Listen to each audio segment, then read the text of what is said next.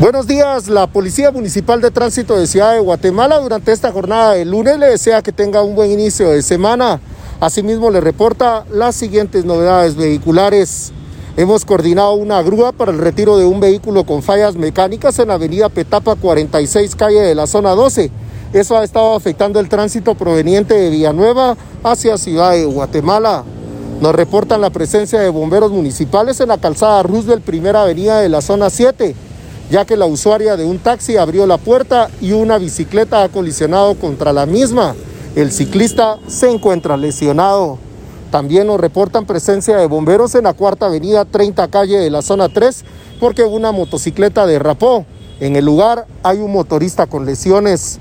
Nos están informando que en la 20 avenida 15 calle de la zona 18 o diagonal 25 frente a la colonia Santa Elena 3 tenemos también presencia de bomberos porque una motocicleta derrapó y hay dos personas con lesiones. Los usuarios que van sobre el Boulevard Liberación y pasan bajo el puente del Trébol hacia la calzada Roosevelt tendrán interrupción al transitar porque en ese sector ha colisionado un vehículo particular con una motocicleta.